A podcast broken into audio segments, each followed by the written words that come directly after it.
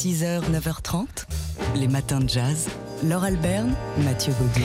C'est jeudi, dans les matins de jazz, on parle d'art, on parle d'expo et on vous emmène à Perpignan où, comme chaque année, se déroule malgré tout le festival Visa pour l'image. Ouais, festival euh, de photojournalisme, euh, excellent festival qui dure jusqu'à la, fin du mois de septembre avec une exposition qui nous a tapé dans l'œil, ah, ah, c'est le cas de le dire, euh, qui s'appelle I Can't Breathe, qui reprend ainsi les derniers mots d'Eric Garner déjà en 2014 et ceux évidemment de George Floyd tué en mai dernier à Minneapolis. des, des photographies, des photos reporters essentiellement du New York Times, du Los Angeles Times et du Washington Post qui euh, ont documenté euh, tout le mouvement Black Lives Matter euh, qui a suivi donc la mort de George Floyd. Alors bien sûr, il y a des, photos très frappantes qui nous emmènent et c'est le principe du photoreportage vraiment au cœur des événements.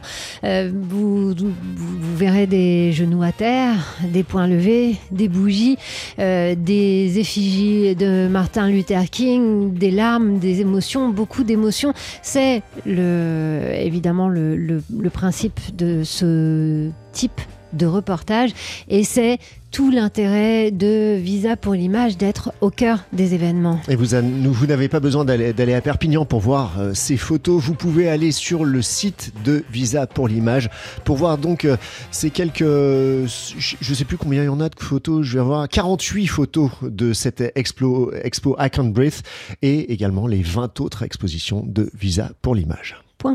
Pour le site. Les matins de jazz. 6h, 9h30.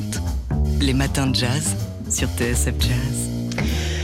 Euh, à son tour, après les États-Unis qui ont euh, ouvert la voie, la France, l'Angleterre, les grandes institutions anglaises commencent à s'interroger sur leur passé colonial. Avec euh, Hans Sloane, le fondateur du British, du très prestigieux British Museum, qui avait son, son buste à, l'entrée du British Museum, un buste qui a été déplacé à la lumière du mouvement Black Lives Matter à la lumière du passé esclavagiste de Hans Alors le passé esclavagiste, soyons précis, c'est-à-dire qu'il avait épousé euh, la veuve d'un marchand d'esclaves qui, s'était enrichi, donc il a... Euh, on va dire, réinjecté cet argent euh, issu du, commerce des hommes dans une collection, immense collection, donc montrée au British National Museum, au British Museum. Donc voilà, on, se dit que c'est bien d'aller chercher dans son passé, De, faire amende honorable.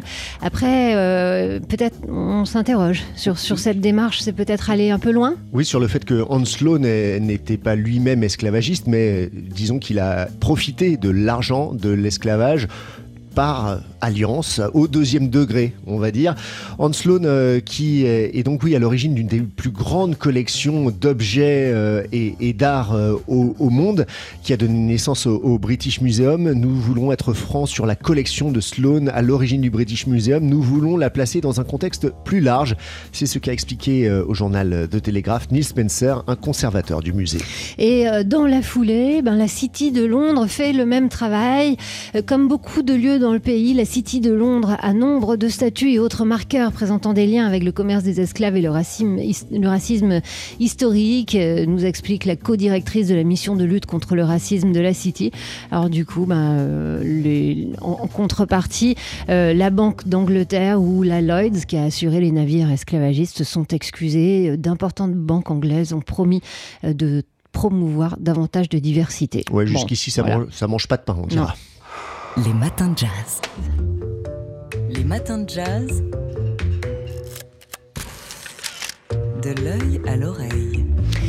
Et on a le grand plaisir de retrouver après une interruption estivale Fabien Simode, rédacteur en chef du magazine d'art L'œil. Bonjour Fabien, est-ce que vous savez quel est euh, le dernier tableau peint par Vincent Van Gogh?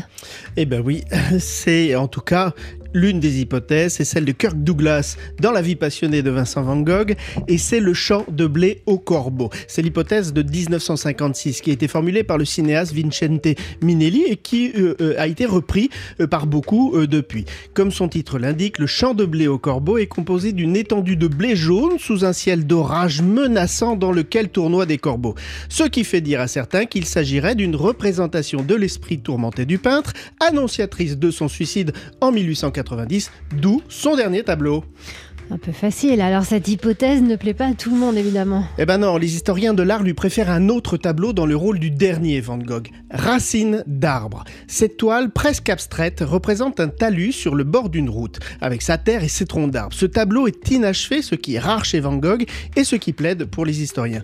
Sauf que voilà, aucune preuve ni aucun témoignage ne peut le confirmer. Rien, sauf depuis cet été une carte postale. C'est un historien néerlandais du peintre qui a fait la découverte.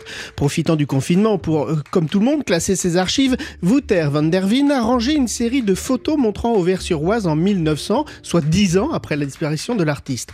Or, sur l'une d'elles, on voit très exactement le talus peint par Van Gogh. Bon, très bien, mais à quoi ça sert vraiment d'identifier le dernier tableau de Vincent Van Gogh? Eh bien, pas simplement à retrouver euh, le tableau, mais vous avez peut-être entendu parler en 2011 de la thèse de deux biographes américains selon laquelle Van Gogh ne se serait pas suicidé, mais aurait été mortellement blessé par un coup de feu tiré par les frères secrétant à les deux garnements d'Auvergne-sur-Oise. Cette thèse a été reprise en 2018 dans le film hollywoodien de Julian Schnabel avec Willem Dafoe dans le rôle de Van Gogh. Or, elle considérablement les historiens qui s'en tiennent à la version du suicide.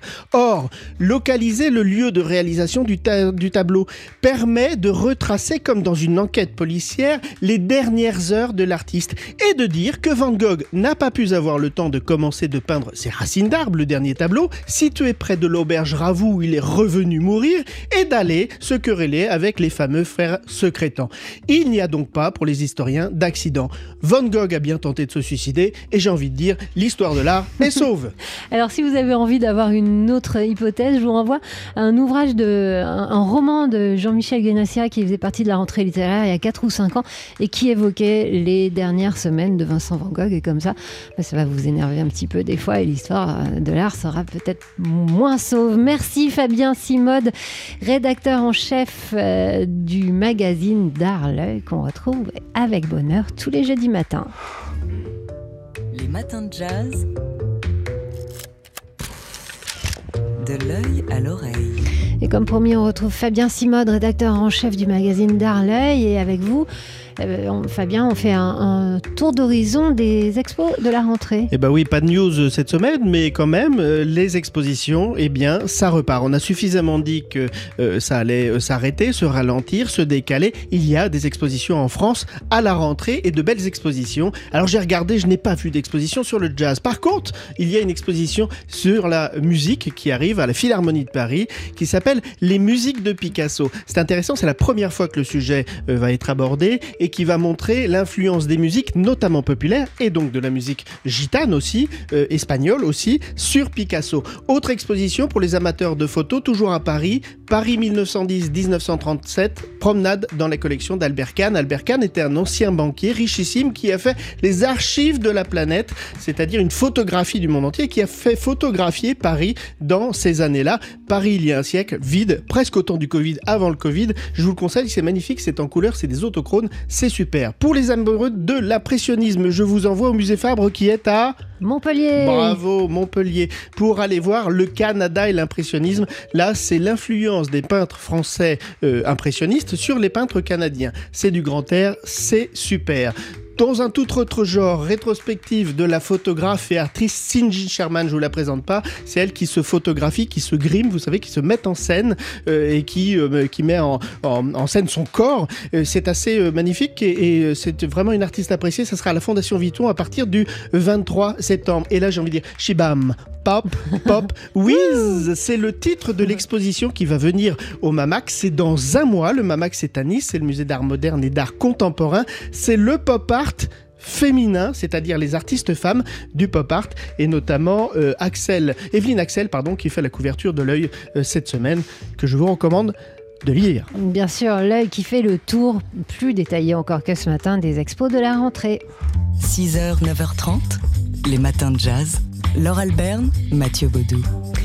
Alors on a eu cette nouvelle euh, hier soir et elle est bien triste. Le Jazz Hus Montmartre de Copenhague, Jazz Hus, c'est-à-dire la maison du jazz en danois, euh, annonce qu'il ferme définitivement ses portes. Ouais, en raison de l'épidémie de coronavirus, nous ne pouvions pas continuer à ne pouvoir vendre que 35 billets maximum par concert sur 85 places au total en raison des règles de distanciation, explique le patron du célèbre club scandinave qui a été créé dans les années 50 et où sont passées pas mal de légendes. Mais oui, même le, quasiment toutes les légendes américaines euh, qui ont reçu en Scandinavie euh, un accueil euh, qui les surprenait.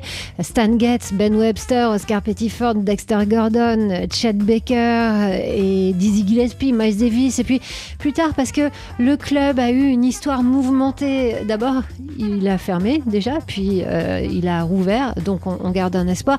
Euh, le club a aussi changé de place, il a changé de nom, il est revenu. Alors voilà, on, on se dit oui, c'est une mauvaise nouvelle, mais euh, oui aussi, on garde espoir que peut-être il est encore une nouvelle vie. Ouais, le, la direction du club euh, pour cette fermeture explique aussi le, le, manque de soutien financier de la part des pouvoirs publics, mais estime qu'il n'est peut-être pas encore trop tard pour sauver le jazz rousse. Alors, on croise les doigts.